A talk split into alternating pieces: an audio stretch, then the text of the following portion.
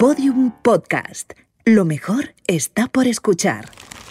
Ok, Google, activa el microondas a máxima potencia durante los próximos dos minutillos, que tengo un hambre que da calambre. Hecho. Venga, dejadme un hueco en el sofá, que sois unos culazos gordos y necesito un poco de Samantha para entrar.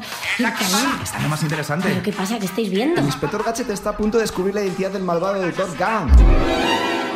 Sabéis que nunca se llegó a revelar su identidad, ¿no? Tras el final de la serie, Dick Enterprises decidió comercializar la figura de acción del Dr. Gang, que revelaba por fin el misterio. Lo mejor de todo es que decidieron tapar la cara de la figura con un cartón con el texto. Desvela el misterio del Dr. Gang. Y claro, fue un auténtico éxito de ventas. ¿Hermión? ¿Eres tú? ¿Y quién era el Dr. Gunn? Yo es que siempre he sospechado que era el propio inspector Gadget. Que va, seguro que era Sophie. Era un agente doble. Pues ni uno ni el otro. El Dr. Gang era un detective afectado por una terrible explosión que hizo que su familia y amigos le dieran por muerto. Pues qué bajón. Pero bueno, lo mejor de esta serie eran los gadgets del inspector. Desde el gacheto sombrero hasta el gacheto abrelatas, que mira que los nombres también se las traen un poquito. Sin duda alguna, el inspector Gadget era un adelantado a su época. Eso sí, lo de los nombres ya tal. Eh, la segunda ya tal. Y en relación a la primera... Menos mal que Apple lo solucionó todo con una simple I.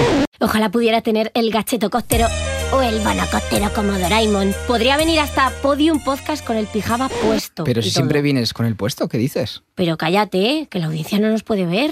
Por el momento, eso del gachetocóptero, pues lo veo un poco lejano, Roxy. No obstante, el ser humano cada vez está más conectado gracias a un movimiento conocido como Grinder, que no tiene nada que ver con la popular aplicación de citas. Una tendencia que forma parte del biohacking mediante el que cada vez más personas pueden mejorar sus propios cuerpos a través de dispositivos cibernéticos, desde empresas que controlan a sus empleados a partir de un microchip hasta Chris Dancy, el hombre más conectado del mundo. Hoy descubriremos cómo superar el límite del ser humano a partir del biohacking. Empezamos.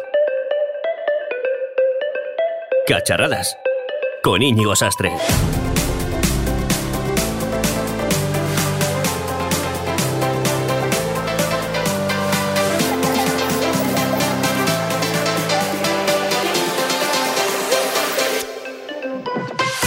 Hace apenas varias semanas la familia de Stephen Hawking presentaba Breves Respuestas a las Grandes Preguntas, un libro en el que el famoso físico reflexiona acerca de los mayores desafíos de la raza humana.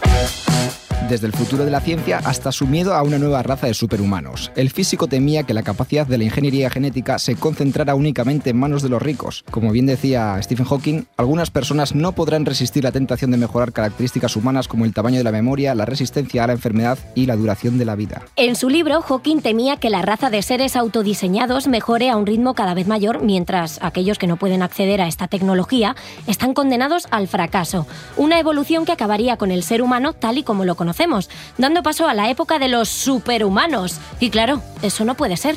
A todos nos gustaría cambiar alguna cosa de nuestro cuerpo, pero ¿qué sería de nosotros sin nuestros defectos? Hoy en Cacharradas, nuestro tema el biohacking. Eso sí, antes vamos a hablar de algunos de los temas más importantes de la tecnología esta semana, hoy con Marina García. Crean una inteligencia artificial capaz de desarrollar huellas dactilares maestras. Un grupo de investigadores desarrolla una máquina que se apoya en la inteligencia artificial y en el machine learning, que es capaz de analizar un banco de huellas dactilares para crear huellas maestras que desbloqueen cualquier teléfono móvil. Según cuentan sus creadores, la máquina extrae los trazos comunes a la mayoría de huellas del banco de imágenes para generar una nueva huella maestra que representa a un gran número de huellas reales. Cinco consejos para que no te engañen durante el Black Friday. A tan solo unos días de la gran fiesta del comercio electrónico, la Policía Nacional ofrece en sus redes sociales varios consejos para que no te engañen durante el Black Friday. Entre ellas destacan algunas como que no introduzcas el número de tarjeta de crédito en sitios web de dudosa reputación, que realices compras únicamente en sitios web seguros y que verifiques los cargos recibidos en tu cuenta tras realizar la compra. La policía también recomienda utilizar plataformas de pago en la medida de lo posible y establecer una doble comprobación para aprobar una transacción. Un altavoz inteligente, testigo clave para resolver un doble homicidio. En enero de 2017, Christine Sullivan y Jenna Pellegrini eran apuñaladas hasta la muerte en una casa del pequeño pueblo de Farmington. Un año más tarde, el altavoz inteligente de Amazon podría ser el testigo clave para resolver este doble asesinato. El juez que lleva el caso ha pedido al gigante electrónico que entregue las grabaciones realizadas por el dispositivo instalado en el hogar con el objetivo de esclarecer el caso. Mientras tanto, Amazon se ha negado a entregar las grabaciones hasta que no reciba una orden judicial. Según ha aclarado uno de los portavoces, la empresa prioriza la privacidad del consumidor ante estos casos. Twitter trabaja en una opción para editar tweets una vez enviados. El director ejecutivo de Twitter, Jack Dorsey, confirma que llevan discutiendo desde hace varios años sobre cómo implementar la esperada herramienta en la red de microblogging. A pesar de ello, Dorsey reconoce tener miedo a que los usuarios utilicen la herramienta para manipular los mensajes. Por esta misma razón, el equipo valora otorgar al usuario un tiempo máximo de edición, como ya hemos visto en otras plataformas como WhatsApp. Un fallo en Gmail permite enviar correos anónimos y robar tus datos más sensibles. Un nuevo error en el sistema de Google permite a cualquier persona enviar correos, ojo, sin que aparezca la dirección de origen. De esta manera, cualquier pirata informático podría aprovechar la vulnerabilidad del sistema para hacerse con los datos de los usuarios. Por el momento no existe una solución para solventar este problema. Por esa misma razón, como siempre, si recibes un correo de estas características, desconfía. Cacharradas. Las palabras de esta semana son el biohacking. Eh, también el, el Grinder que antes decía David, la comunidad Grinder, no esa. Y también esas personas que aprovechan la tecnología para mejorar su día a día.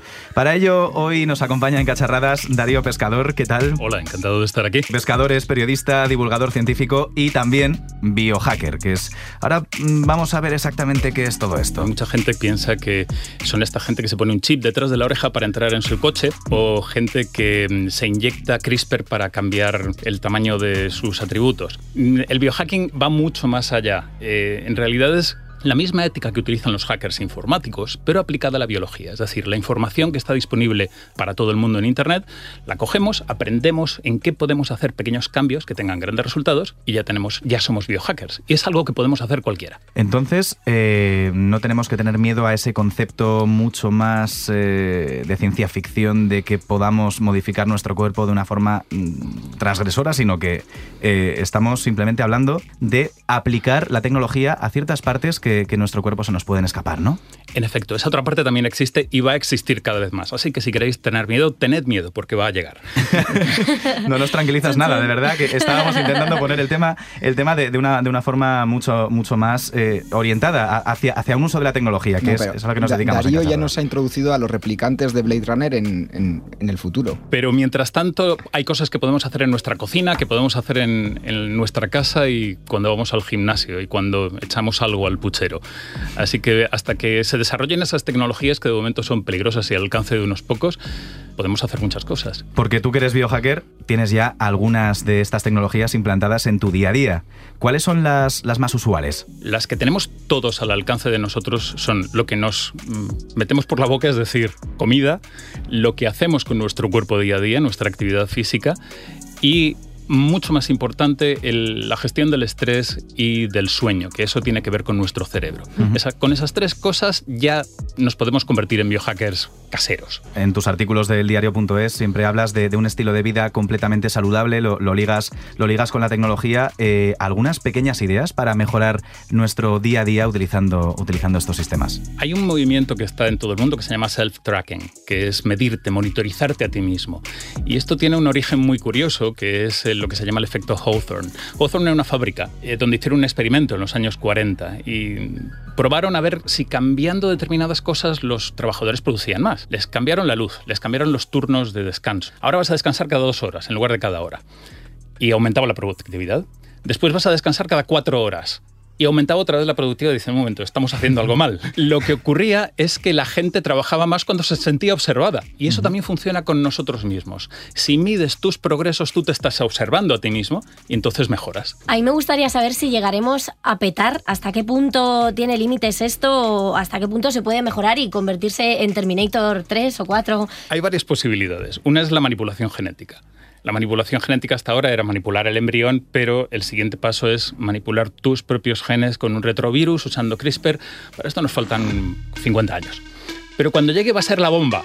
Yo espero estar allí, porque esto de que te desactiven los genes del envejecimiento y, y, que no te mueras y que puedas ser un Superman, si puedes pagarlo seguro que estará a tu alcance. Mientras tanto, la otra cosa que podemos hacer es implantar dentro de nuestro cuerpo pequeñas cosas. De momento las llevamos en la pulsera, pero no va a pasar mucho tiempo antes de que las llevemos dentro.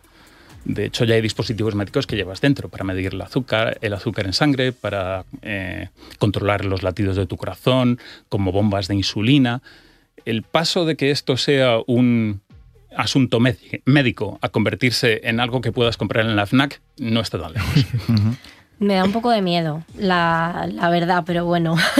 ¿Cuáles son las eh, principales amenazas de, de este tipo de sociedad llena de superhombres y la normal, la de ahora, vamos? Yo creo que las mismas que hay ahora, hoy en día. Porque en realidad las personas que se alimentan bien, las personas que tienen una vida activa y saludable, que tienen tiempo libre para hacer ejercicio, esas personas ya son superhombres comparadas con las que no tienen tantos medios. De hecho, hay una relación directa entre el nivel de ingresos y la obesidad. Cuanto más pobre eres, más gordo estás. Pero ¿qué hay de la otra parte? Porque a mí, Roxy, más miedo que, que, transformarnos del todo y meter cacharritos en nuestro cuerpo, me da miedo lo que hablamos siempre. Y estos dos últimos capítulos, sobre todo a raíz de los dispositivos que hemos probado. Los datos. ¿Qué hay de los datos? ¿Qué pueden hacer las empresas, eh, Darío? Eh, porque claro, todo esto ahora está conectado quizá con sistemas que controlamos nosotros mismos. Pero el día que sean las empresas quienes vean esos datos. Afortunadamente tenemos unas leyes de protección de datos tan estrictas que nos molestan para hacer cosas todos los días. Pero esas mismas leyes son las que nos pueden proteger en el futuro del el abuso de las empresas. Por ejemplo, no puede pasar demasiado tiempo antes de que empresas en Estados Unidos, que están menos reguladas, te digan, bueno, si me das tus datos de cuántos cuánto caminas al día o qué es lo que comes cada día, te voy a bajar la prima del seguro médico, porque allí no hay seguridad social, no hay un seguro médico universal. Esto que me comentabas, además, lo he escuchado hace poco por la radio en una, en una publicidad en la que hablaban de, de que había un seguro que, que te paga por, por, dar pasos o algo por el estilo. Entonces, ya estamos entrando en, España eh, con, con, con, todo el revuelo que puede haber con, con las pensiones, con la sanidad. Al final, todo esto entrelazarlo con los seguros privados yo creo que también puede tener su peligro, ¿no?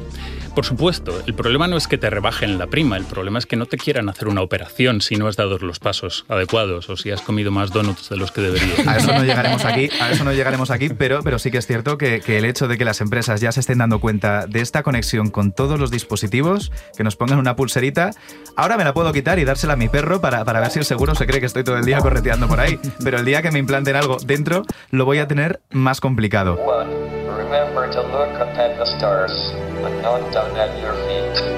Como estamos comentando antes, eh, recientemente Stephen Hawking ha sacado su libro póstumo y en ella ha mostrado su miedo al superhombre. O sea, un tío muy listo como Stephen Hawking tiene miedo a la gente del futuro. Eh, ¿Tenemos que temerle o adaptarnos a, a su evolución? El problema no es si va a haber superhombres, el problema es cuándo y supermujeres, eso también es mucho más probable. La evolución es imparable. Hay, de hecho, un montón de literatura sobre algo que se llama la singularidad, que es cuando el ritmo de los avances tecnológicos, médicos, genéticos va a ser tan grande que no vamos a poder adaptarnos a tiempo. Y en ese momento la única forma de seguir el ritmo de los avances tecnológicos va a ser convertirnos nosotros mismos en tecnología, es decir, aumentar nuestras capacidades o usando tecnología o usando genética. En ese momento, convertirse en un superhombre o en una supermujer va a ser cuestión de supervivencia. Así que la pregunta no es si tenemos que tener miedo, la pregunta es a ver qué puedo hacer para empezar a ser superhombre yo. el problema del que hablaba Hawking es que eh, la sociedad vive a dos velocidades. Mientras que los ricos podrían pagarse las, los avances tecnológicos, eh, las nuevas eh, actualizaciones de su sistema operativo integrado en el interior o cómo, cómo se desarrolla esa nueva raza de hombres, los pobres no podrán llegar a eso. ¿Cómo podemos ajustar esa sociedad a dos velocidades? Lo primero que deberíamos hacer es mejorarnos nosotros ya, hoy mismo. Tener una salud por lo menos óptima hasta el nivel natural, porque el problema que hay en la sociedad hoy en día no es que haya superhombres, el problema es que hay infrapersonas que están viviendo por debajo de su potencial y con una salud mucho peor de lo que debería ser porque comemos porquerías, porque no nos movemos, porque tenemos una cantidad de estrés enorme. Mejorando esas tres cosas, la alimentación, el estrés y eh, la actividad física, ya nos vamos a convertir en alguien que está por encima de la media de la sociedad, incluso que está por encima del 90% de la sociedad. Muchas veces pensamos en el futuro, ahora que, ahora que estoy pensando en literatura y en, y en toda la labor de investigación de David Justo, claro, nosotros pensamos en un, en un futuro de, de, coches voladores y estamos yendo a un futuro de, de coches eléctricos que, que no contaminan y que son más saludables porque no vamos a estar respirando porquería. Y, y realmente esta reflexión de, de Darío y, y, cómo le hemos dado la, la vuelta quizá a lo que podíamos pensar que era el superhombre, me lleva a pensar eso, a, a, que, a que realmente esos pequeños atributos que dan la felicidad están en, en, en llevar eh, una, vida sana, en poder aprovechar nuestro, nuestro potencial. Lo de siempre, al es que, final. ¿Por qué nos vamos siempre tan, tan lejos cuando pensamos en el futuro? Esa es la reflexión que yo me hago. No estresarse para ser una supermujer o un superhombre y efectivamente estar eh, más allá del 90% de la población, como dice Darío. Luego ya nos instalarán millones de cosas. Eso voy. Otro asunto es cuándo se unirá eh, la genética con la tecnología, que, que era uno de los temas que planteaba David, y cuándo eh, ese software que, que lleven integrados nuestros aparatos y los eh, sistemas que, que tengamos implantados en el cuerpo sean capaces de, operar y de modificar genéticamente el cuerpo humano. Para eso falta bastante. Vale. Porque Menos mal. Si al final nos estás tranquilizando y todo. Si estáis siguiendo las noticias de este hombre que se inyectó CRISPR y seguramente se produjo una infección bastante grave, el problema de CRISPR es que modifica los genes de una célula cada vez. Si quieres que eso ocurra en todo tu cuerpo, en una parte o en un tejido completo, necesitas un virus.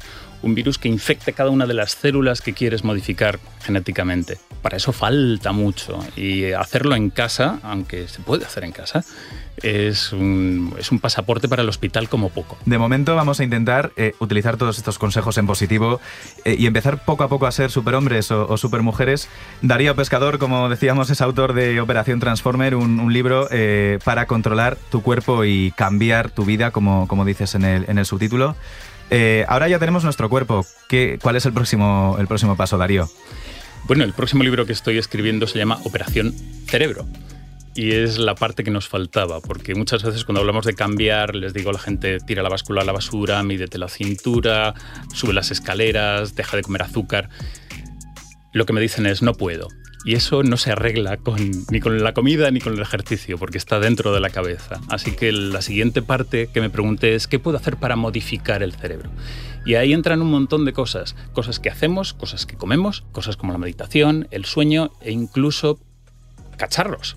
Cacharros que nos pueden ayudar a modificar nuestro cerebro, ayudándonos a meditar, ayudándonos a dormir mejor. Pues eh, ya sabemos que podemos leerte también el diario.es con todos los temas sobre salud, biohacking, domótica, que, que, es la segunda vez que pasas por aquí por, por Cacharradas. La primera vez fue en la antena de la, de la cadena Ser, hoy es aquí en el, en el podcast.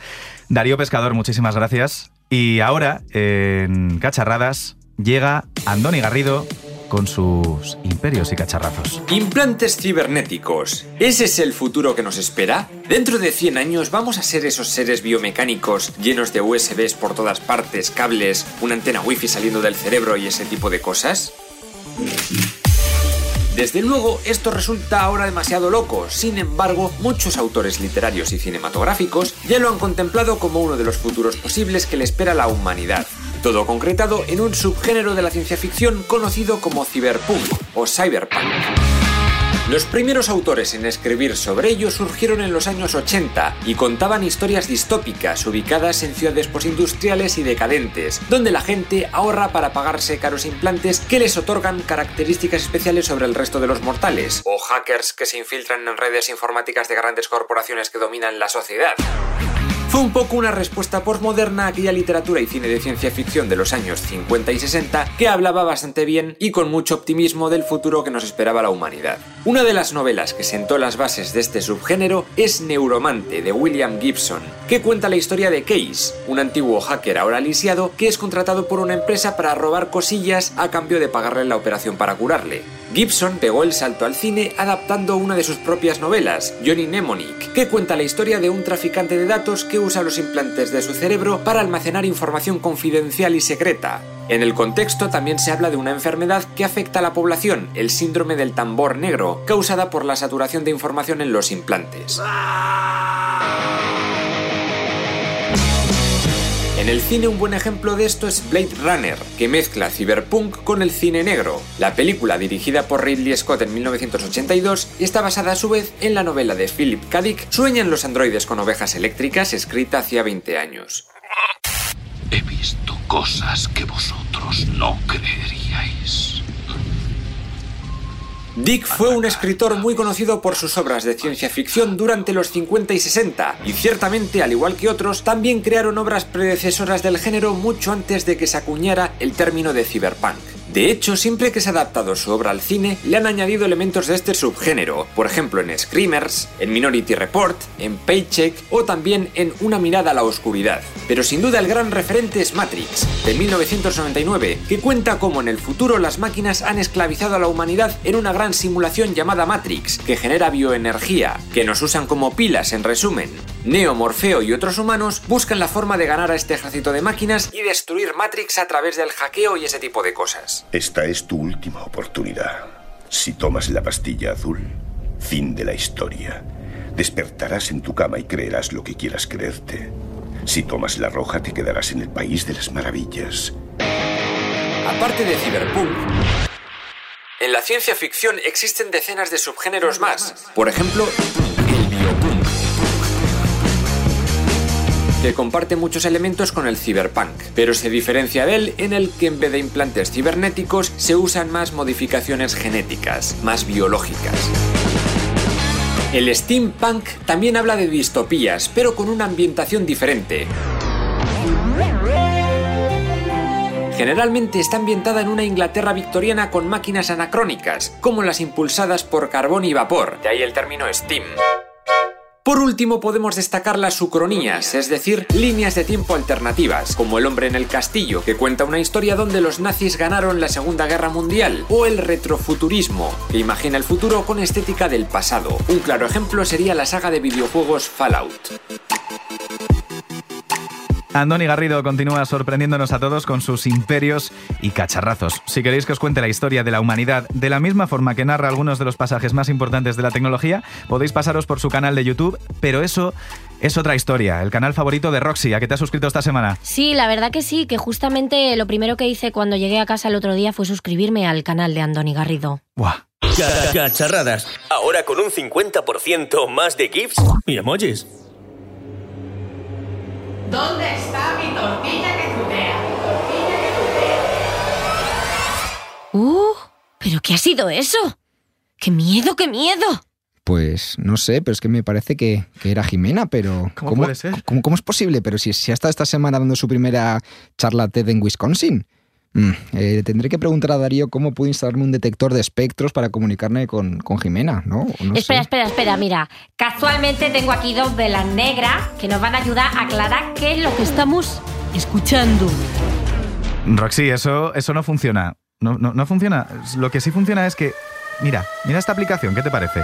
Me la acabo de comprar en la App Store.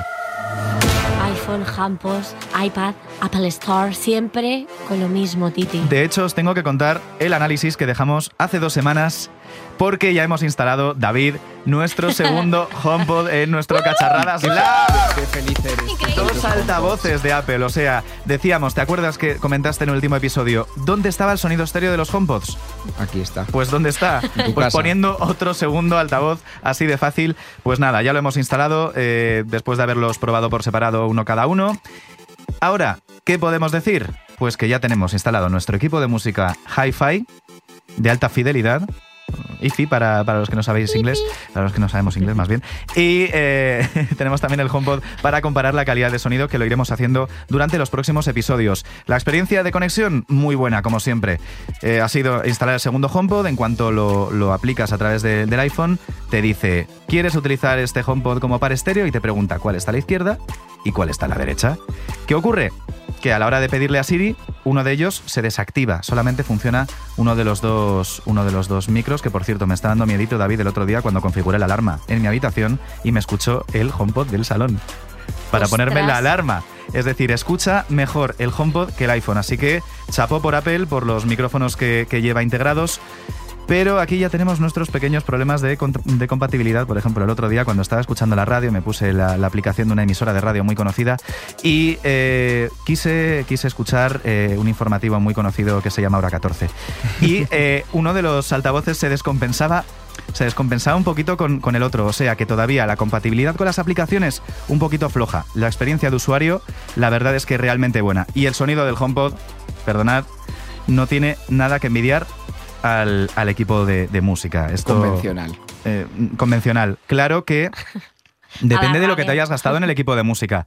Que esto ya lo dejamos para, para nuestro, nuestro siguiente capítulo, David. Para otro. Si es mejor comprarnos un aparato grande, unos HomePods, ¿en qué vamos a ahorrar más? Bueno, eso ya lo dejamos para la próxima semana, pero que sepas que después de tantas cosas que nos cuentas sobre Apple y todas estas cosas, se me ha ocurrido un reto perfecto para ti. A ver. Va a ser a el ser- primer reto de la historia de cacharradas. Wow, pues estoy, estoy, estoy O sea, yo- entusiasmado, yo ahora mismo pondría tambores ¿Sí? y, y todo aquí. A ver, a ver, tambores, por favor, A ver, Julia. de- El reto de cacharradas. ¡Eh! A ver, Íñigo, déjame, déjame tu móvil, trae aquí. Por supuesto, No- mira, no es, un tengas iPhone miedo. 10, es un iPhone 10. Trae, trae, trae. Espera, eh, David, David, pensándolo mejor, devuélveme, No, el no, mo- no, devuélveme el no, móvil, por favor. David, no, no, que me no, estoy no, no. acordando que ya le rompiste una Roxy y no quiero saber qué vas a hacer Nada, con el mío. David, dame el, dame móvil. Ya está. Que me- de- A partir de ahora, tu iPhone queda custodiado bajo esta llave. Durante las próximas semanas vas a tener que sobrevivir sin tu iPhone. Pero ¿cómo es que sin mi iPhone? ¿Y y cómo puedo mandar WhatsApps? ¿Y cómo puedo sacar fotos? ¿Cómo puedo subir stories a Instagram? Por esa misma razón, también te lo quitamos. ¡Ale, ya está! Durante las próximas semanas, durante las próximas semanas, vas a utilizar un OnePlus 6T y el Samsung Watch. A ver qué, a, qué, a qué conclusiones llegas. Tal vez conseguimos revertir tu obsesión por Apple. Cacharradas. En el próximo episodio eh, hablamos de aparatos, hablamos de mm, qué compras podremos hacer para las eh, fiestas navideñas, David. Por ello, pues me voy a poner en la piel de, de quien tenga uno de esos teléfonos. saca la tarjeta. Oye, una, una cosa, David, eh, no me funciona el, el Apple Watch. Ah, es Eh, lo que tiene Apple. No me, no me funciona, es decir, eh, da- devuélveme el teléfono, por favor, Nada. devuélvemelo. Es que no, Nada. es que lo necesito porque es que voy a Ya, salir a correr sí, y sí, necesito sí, que me monitorice Que no. todas las. Que no, ¿vale? Y ya está. Venga, un besazo, titis. Cacharradas. Todos los episodios y contenidos adicionales en podiumpodcast.com y en nuestra aplicación para dispositivos iOS y Android. Ningún teléfono móvil ha sufrido durante la grabación de este programa.